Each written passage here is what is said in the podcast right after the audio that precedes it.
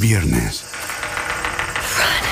Los críticos aclaman que A Quiet Place Part 2 es la experiencia para que los cines fueron hechos. A Quiet Place Part 2, clasificada PG-13.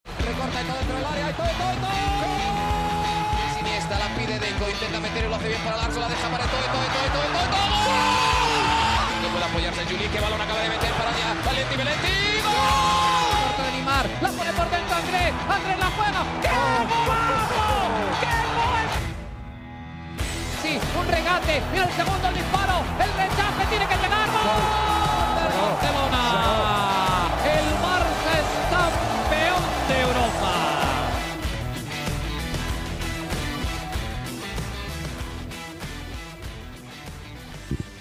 Hola amigos de ADN Barça, bienvenidos nuevamente a nuestro podcast.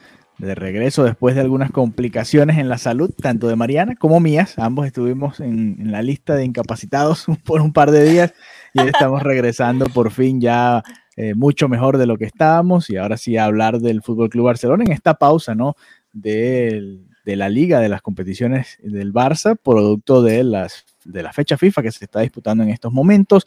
El Barcelona demostrando además una de sus mejores versiones después de golear 6 a 1 a la Real Sociedad y mantenerse en esa pelea por el título. Pero vamos a hablar de, de eso y del legado de Cruyff, de la continuidad de Kuman, de la actualidad de Ansu Fati y muchas cosas más junto a Mariana Guzmán, por supuesto, desde Barcelona. Mariana, ¿cómo estás?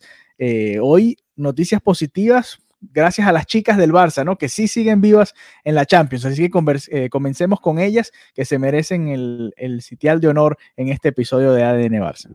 Hola Alejandro, es correcto, las chicas, el Barcelona femenino ganó tres goles por cero ante el Manchester, eh, un, un rival importante, ¿no? Y esto Sí. demuestra el nivel que tienen. Tuve la oportunidad de estar en la rueda de prensa previo a que partieran a Italia a disputar este partido. Y, la verdad eh, fue, fue una linda experiencia también poder preguntarle a Vicky Lozada y a Luis Cortés. Tuve la oportunidad de preguntarle un poco la gestión emocional del vestuario para llegar y tener esa motivación y golear de esta manera y mantenerse así. Y bueno, ah, comentaron que, que en efecto hay un muy buen ambiente en el vestuario, que también trabajan mucho con las capitanas y eso yo creo que, que es importantísimo recalcar porque la gente se enfoca mucho y uno también como periodista, lógicamente uno habla mucho del fútbol, de la técnica, de la posesión y de todas estas cosas, pero el deportista a nivel emocional tiene que estar igual de bien que físico y poco se habla de estos temas. Claro. Entonces, bueno, tuve la oportunidad de conversar, de, de preguntar más bien en la, en la rueda de prensa que se hizo, se hizo telemáticamente Antes de partir y hoy tenemos este resultado que como como bien lo dices, es un regalo, por así decirlo, porque hoy eh, se, se conmemoran cinco años de la partida de Cruyff y, y precisamente si hay un fútbol, un estilo que le rinde homenaje a, a todo lo que dejó Cruyff, son las jugadoras del Barcelona femenino, así que yo creo que, que tiene todo como muchísima coherencia, ¿no? Que hayan definitivamente, eh, bueno, sido las ganadoras. Sí, además, eh, como les decía, es el único equipo que queda vivo en la Champions y ellas mismas lo decían cuando eliminaron al Barça masculino en París, que bueno, ellas todavía estaban vivas y que bueno, las apoyaran a ellas y, y bueno, ahí van, ¿no? En el partido de ida goleando 3 a 0 al Manchester City y, encaminando ese eliminatorio, ojalá puedan seguir avanzando, ¿no? Además nos comentabas, Mariana, fuera del, del aire, antes de grabar, que hubo también una dedicatoria especial, ¿no? A Johan Cruyff por su fallecimiento, los cinco años de la conmemoración, y eso también le- lo enmarca dentro de todo esto que venimos hablando, ¿no? El- la importancia de Cruyff no solo para el fútbol masculino, sino también para el fútbol femenino dentro del Barça, ¿no? Porque den- dentro de todo, el- el- las chicas también copian un poco ese modelo, ¿no? Eh, Es el fútbol del Barça en, en to- en su totalidad, no es solo los- el masculino, sino también el femenino. Sí, exactamente, eh, lo, lo adoptan eh, por completamente, es, eh, lo hemos comentado en, en otros episodios, que el ADN Barça lo representa a cabalidad las, las jugadoras del Barça femenino y en efecto fue Aitana la que rindió homenaje y escribió, seguro que estarías orgulloso del Barcelona femenino y yo coincido totalmente con ella. Em, en momentos donde el Barça masculino había perdido esa, ese juego bonito, ese juego de posesión, las, las jugadoras del femenino lo, lo seguían demostrando y también demostraban esa intensidad y, y, esas ganas. Así que por supuesto que ellas representan muy claro lo que es el ADN Barça, que va indiscutiblemente ligado a lo que a lo que era a lo que lo que decía, ¿no? Lo que proponía. Cruyff, de hecho, eh, lo que él más o menos decía, y, me atrevo aquí como a citar un poquito de, de un libro que me encantó y lo recomiendo, se llama Senda de Campeones, y hablaba que si el balón es el centro de tu universo, necesitas jugadores que amen el balón, que lo mimen, que lo cuiden, que sean veloces en el desplazamiento, expertos en controlarlo y esconderlo. Dice, a futbolistas de vocación creativa y ofensiva. De hecho, Cruyff les llamaba peloteros.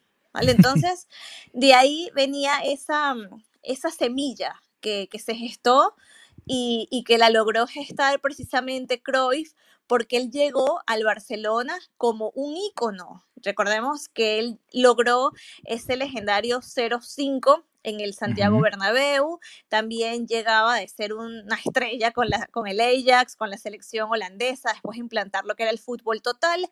Por eso, por ese estatus de ídolo, él logró que su idea de juego fuera tan bien tomada en el club y que se fuera implementando. Entonces, eh, es un, día para recordar a que indiscutiblemente es, es un icono del Barcelona y que independientemente del equipo al que vayas, hay que reconocer que hay un antes y un después en el fútbol gracias a Cruyff. Sí, no, eso está claro, ¿no? Y, bueno, qué bueno que las chicas pudieron hacerle ese homenaje porque su selección Holanda perdió 4 a 2 ante Turquía en el comienzo de las eliminatorias mundialistas rumbo a Qatar 2022. Eh, un partido que estuvo realmente emocionante y que vi completo, Mariana, porque me llamaba la atención ver a Wilnaldum, un partido completo, y ver a, también a Depay, ¿no? A Memphis Depay, que han sonado mucho en, en esta fecha. Siempre que hay una fecha FIFA comienzan a sonar nuevamente los rumores de, posibles fichajes para la temporada que viene. Además se hablaba de una posible reunión entre Kuman y Laporta para hablar precisamente sobre eso, ¿no? Sobre la preparación para esa temporada siguiente. Y, y bueno, la verdad ninguno de los dos jugadores me termina de, de sorprender demasiado, ¿no? Pero bueno, vamos a ver qué decide Kuman, Laporta y todo su equipo. Y, hablando precisamente de esa relación, de esa reunión, mejor dicho, la porta Kuman. Eh, ¿Cómo está la figura de Kuman ahora? Porque hay reportes que dicen que está eh, confirmado para la, temporada que viene. Hay otros que dicen que simplemente le dijo que por ahora tiene el apoyo hasta el final de la temporada. ¿Cómo está esa situación con respecto a Kuman, Mariana? Mira, ayer fue el día de la noticia porque durante horas la mayoría de los medios de Cataluña reportaron la reunión, una reunión que, fue una coincidencia, no fue una reunión agendada, se, encontraron, se reunieron, estuvieron conversando unos minutos. Pero ¿te parece que fue una coincidencia? O sea, no estaba en agenda, ¿no? O sea, que no era que se habían citado, oye, nos vamos a reunir para hablar estos temas. Eh, conversaron y en efecto eh, trascendió que la porta le transmitió confianza. Sin embargo, a las horas, por ejemplo, Cataluña Radio en su cuenta en Twitter, arroba Cataluña Radio, rectifica y dice, ojo, sí, es correcto, le ofreció lo que es, le demostró confianza, sin embargo, no comprometió, no se comprometió, dijo, tú vas a ser el entrenador, tú vas a continuar, no se habló de la continuidad. Y también es importante, yo creo que obviamente el, el nuevo presidente tiene que transmitirle confianza al entrenador que está a día de hoy. Eso, eso yo creo que es obvio, pero no se quiso comprometer. Yo creo que, como lo hemos comentado a lo largo de varios episodios, los resultados, cómo finalice esta temporada, es lo que va a determinar en efecto si hay esa continuidad.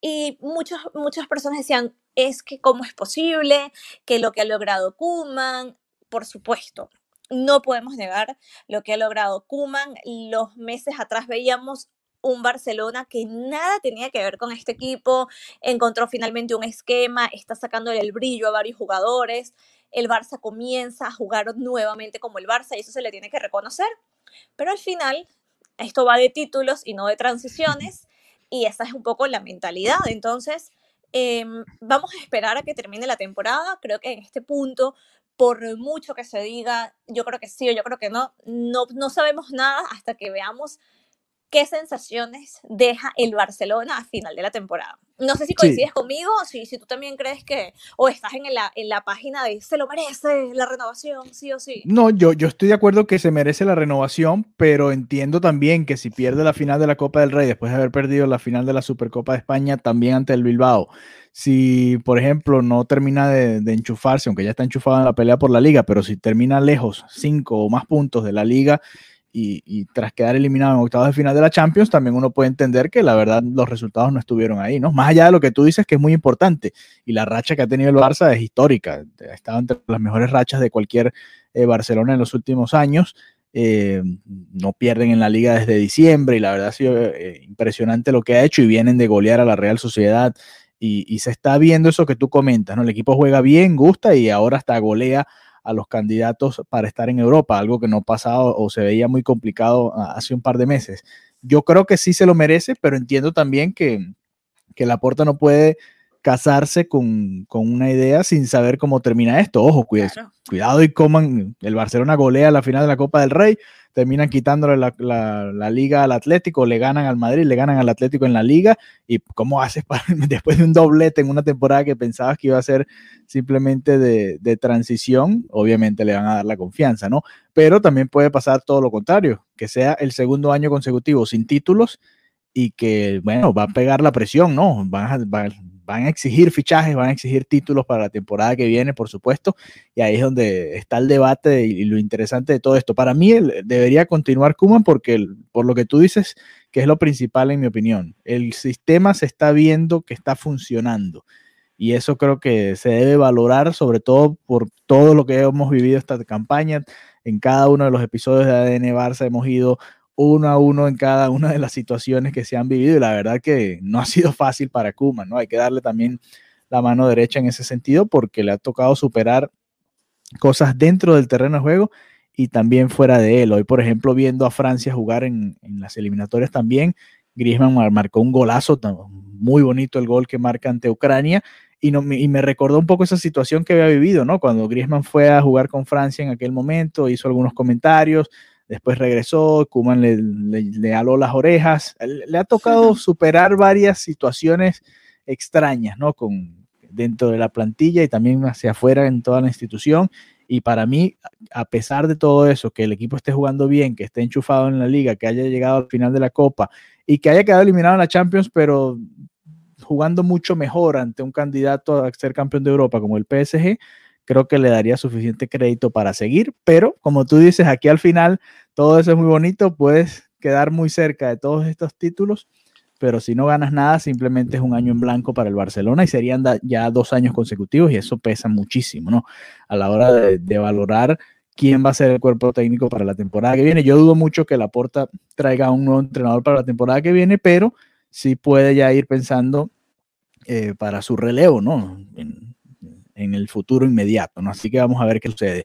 Otra situación que, salió a la luz hoy, eh, Mariana, es la lesión de Ansu Fati. Al parecer el jugador no ha terminado de recuperarse del todo. Hace eh, alrededor de un mes o algo más, si mal no recuerdo, se hablaba un poco de la recaída de Fati. De hecho, se esperaba que Fati llegara para el juego de vuelta ante el Paris Saint Germain. No fue así y ahora pareciera que simplemente no va a jugar en lo que resta de temporada y que lo tendremos ya para el verano que viene, para la preparación de cara a la temporada siguiente. ¿Qué es lo que se sabe de, o qué es lo que se reporta? Porque hemos leído varias cosas allá en Barcelona, ¿no? Sí, a ver, hoy que estamos grabando esto, que es 24 de marzo, lo que ha trascendido es que la recuperación, como lo acabas de decir, no va de acuerdo a los planes. Se había hablado inicialmente de que estaría para mediados del mes de febrero y, no ha sido así, se habla, pero esto sin ningún tipo de, de, confirmación del club, no es una información oficial. De manera extraoficial, periodistas dicen que se va a tener que hacer otra cirugía, que tendría que pasar por una tercera cirugía y, y, bueno, se dice que es una lesión muy complicada, que no va por buen camino y por supuesto es importante que esto se atienda bien. ¿A qué me refiero? Obviamente él tiene la mayor atención y, el mejor cuidado, pero que no haya ese apuro por volver, porque si de repente se, se obliga, oye, vamos a poner un poquito esta recuperación, pueden haber consecuencias que pueden eh, mermar su carrera a largo plazo. Entonces, para un chico tan joven como Ansu Fati, lo principal es una recuperación al 100%, tarde lo que tarde, que es lamentable muchísimo porque si había un jugador que estaba siendo determinante, que estaba marcando goles, que estaba devolviendo la ilusión en un momento en el que el club no le tenía, era Ansu Fati. Pero hay que respetar los procesos, hay que velar por la carrera del jugador de aquí a unos años y yo creo que sí, yo creo que esto se va a tardar eh, unos cuantos meses en, verlo nuevamente con, el primer equipo. Sí, además lo que tú dices es muy importante, no hay que apurarlo, ¿no? Es muy joven y, el querer apurarlo para tratar de competir en las, en las competiciones que le quedan aún al Barça pueden llevar a que esa lesión simplemente empeore y que le dañe el futuro como jugador, ¿no? Y creo que eso es lo que menos quiere el Barcelona en este momento. Además, el Barça dentro de todo en este momento ha encontrado la manera de jugar bien sin él, entonces creo que ahí hay como tiempo para esperar, ¿no? Vamos a date todo el tiempo, termina de recuperarte y después, eh, nada, te preparamos para la temporada que viene, que sería interesante también, eso sería otro podcast, eh, ¿dónde jugarían su Fati en este 11 de hoy, ¿no? ¿Por quién entraría? ¿Por, por Dembélé? ¿Por Griezmann? ¿Por eh, no sé, ahí habría que ver dónde entra su Fati, pero tendría que jugar, ¿no? Y fue titular cuando estuvo a comienzos de campaña, ya tú lo decías, marcó varios goles, era creo que es de los delanteros del Barça uno de los más efectivos, ¿no? Que los pocos disparos que, hace al arco, muchos se convierten en gol, que no es lo que sucede con la mayoría de ellos, así que es un, un nombre importante para el ataque del Fútbol Club Barcelona. Eh, Hoy también, Mariana, salía a la luz una noticia que podría poner en peligro el Barça Valladolid del próximo lunes, el próximo partido de liga que viene el Barça justo antes del clásico. Hay que recordar, el lunes 5 de abril se va a jugar o se jugaría el Barça Valladolid en el Camp Nou y después el Barcelona iría al, a Valdebebas a jugar contra el Real Madrid allá el clásico. Interesantísimo partido que se va a vivir pronto entre el Barcelona y el Real Madrid, pero hubo un brote de COVID. Seis jugadores del equipo del Valladolid dieron positivo por COVID-19, así que, eh, y además algunos de los que dieron negativo tienen algunos síntomas que podrían indicar que hay algún tipo de infección, así que esto podría llevar a la suspensión del partido que será el próximo lunes. Por supuesto, esos son los primeros reportes y, habría que esperar de aquí a allá que sucede, pero eh, cuidado, no le toca descansar al Barça, ¿no? Antes del, clásico y eso eh, podría incluso hacer que llegue el Barça detrás del Madrid, ¿no? Ese clásico. En estos momentos el Barça tiene dos puntos por encima del Real Madrid, pero si el Madrid eh, juega la jornada del fin de semana y gana, superaría al Barça. El Barça si descansa, por supuesto, se quedaría por fuera. Ojalá no, no se llegue a la suspensión, pero eh, más bien había extrañado que no ha sucedido antes, ¿no? Un brote de este tipo. Sí, sí, y es raro porque sí, se han dado casos positivos en equipos, pero se aíslan y los otros dan negativos. Así que, bueno, hay que esperar cuáles son los reportes en los próximos días, porque en efecto, si están solamente esta cantidad, se puede jugar. Si ya de verdad los que tienen síntomas es porque tienen el virus, ya ahí sí se tendría que hablar de suspensión. Sí, y la verdad, eh, y habría que ver dónde se juega ese partido también, ¿no? Lo bueno es que, lo bueno entre comillas, es que el Barça ya no tiene Champions, así que entre semana podría disputarlo en alguna de esas, eh, de esas semanas que se disputa la Liga de Campeones de Europa. El Barcelona tiene un poquito más abierto el calendario en ese sentido, no es el caso del Real Madrid, que todavía sigue vivo en la Champions. Eh, también en el diario Sport reportaban hoy que, que el, hizo, volviendo al tema de Ansu Fati y a Coutinho, que el Barcelona ocultó las operaciones de, de Ansu Fati y, y Coutinho, ¿no? Estas segundas y terceras operaciones que tú estabas comentando, y me parece curioso porque el Barça en los últimos años ha tenido problemas con, con el área de salud, ¿no? Eh, las lesiones de Dembélé, eh, ¿te acuerdas cuando Pedri salió lesionado del partido de liga y decías, bueno, no, no hay manera que llegue a jugar la Champions y el hombre llegó milagrosamente a jugar la Champions. Parecía que se hubieran equivocado eh, los médicos, ¿no? Al dar primer parecía. Eh, Sergi Roberto regresó, pero al parecer no estaba tampoco al 100%. Serginho Deste en algún momento en la temporada también.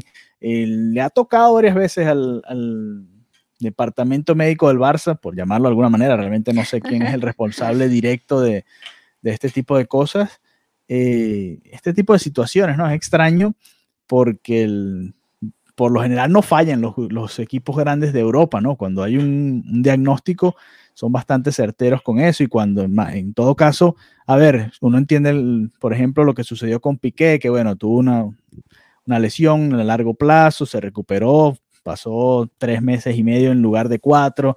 Bueno, ok, se entiende que haya recortado un poquito el proceso de recuperación, pero este otro tipo de, de situaciones es un poco más extraña, ¿no? Que una lesión que parece de un mes sea de un par de días y que unas operaciones que parecieran de dos o tres meses se puedan alargar a seis, ocho meses ahora con todo esto que se está viviendo con Ansu Fati y Coutinho, ¿no? Algo también que para revisar ahí en el Barça. Sí, yo también creo que, bueno, en el caso de Pedri, que hubo un error en el diagnóstico, pero sí. también creo que, que, ellos juegan un poquito con el tema de, de la privacidad, que al final eh, legalmente existe, ¿no? Que, que sí. no están obligados a dar estos partes médicos, aquí hay una ley de protección de datos donde si ellos no quisieran, simplemente no cuentan lo que está sucediendo. Es decir, no es obligación del club notificar el estado y, y, y, esto al jugador. Y bueno, creo que también es un poco para, para mantener esa privacidad de, de, cara a los rivales, ¿no? Pero nada, habría que ver, habría que ver cuál es la estrategia, si en efecto hay una, hay una estrategia, qué es lo que se está ocultando. Pero te digo, por lo menos no es una obligación legal. Sí.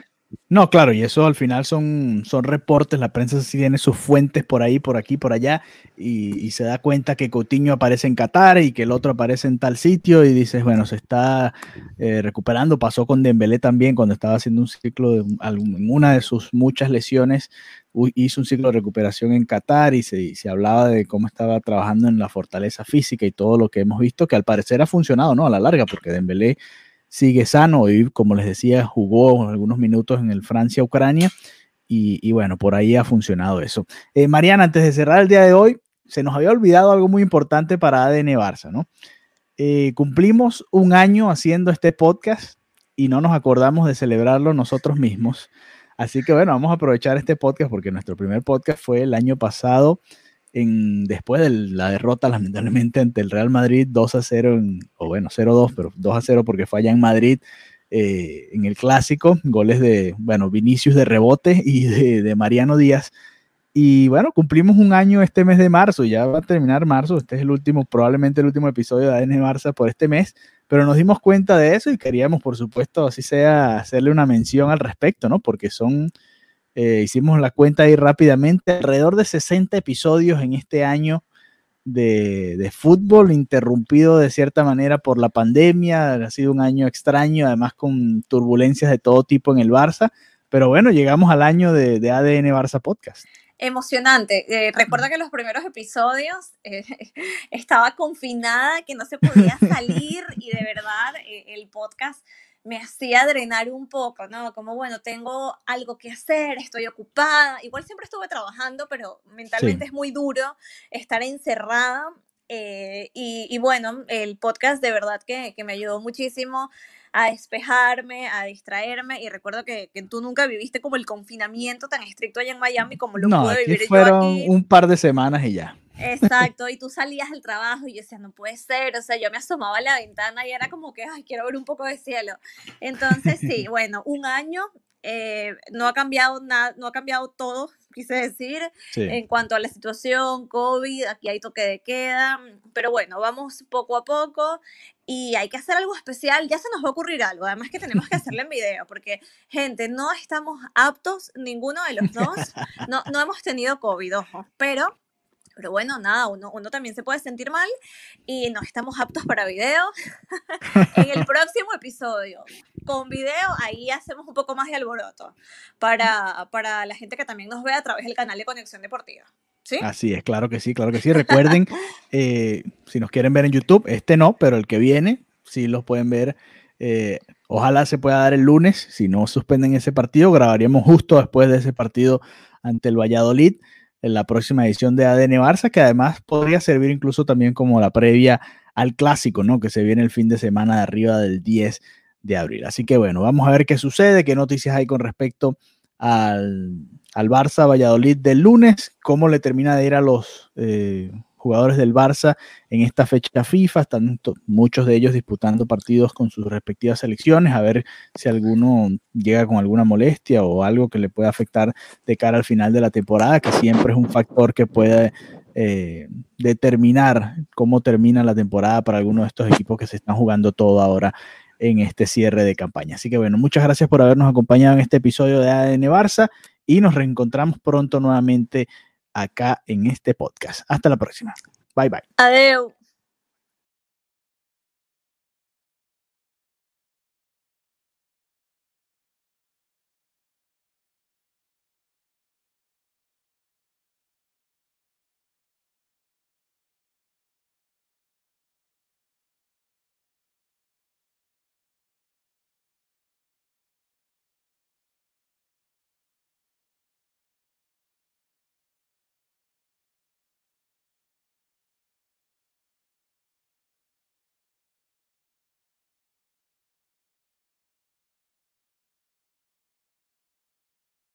Te preocupas por la salud de tu familia y hoy un sistema inmunológico fuerte y una mejor nutrición son más importantes que nunca. Es por eso que los huevos Egglands Best te brindan más a ti y a tu familia. En comparación con los huevos ordinarios, Egglands Best te ofrece 6 veces más vitamina D y 10 veces más vitamina E, además de muchos otros nutrientes importantes, junto con ese delicioso sabor fresco de granja que a ti y tu familia les encanta. No son tiempos ordinarios, entonces, ¿por qué darle a tu familia huevos ordinarios? Solo Egglands Best. Mejor sabor, mejor nutrición, mejores huevos. Te preocupas por la salud de tu familia y hoy un sistema inmunológico fuerte y una mejor nutrición son más importantes que nunca. Es por eso que los huevos Egglands Best te brindan más a ti y a tu familia. En comparación con los huevos ordinarios, Egglands Best te ofrece 6 veces más vitamina D y 10 veces más vitamina E, además de muchos otros nutrientes importantes, junto con ese delicioso sabor fresco de granja que a ti y tu familia les encanta. No son tiempos ordinarios, entonces, ¿por qué darle a tu familia huevos ordinarios? Solo Egglands Best. Mejor sabor, mejor nutrición, mejores huevos.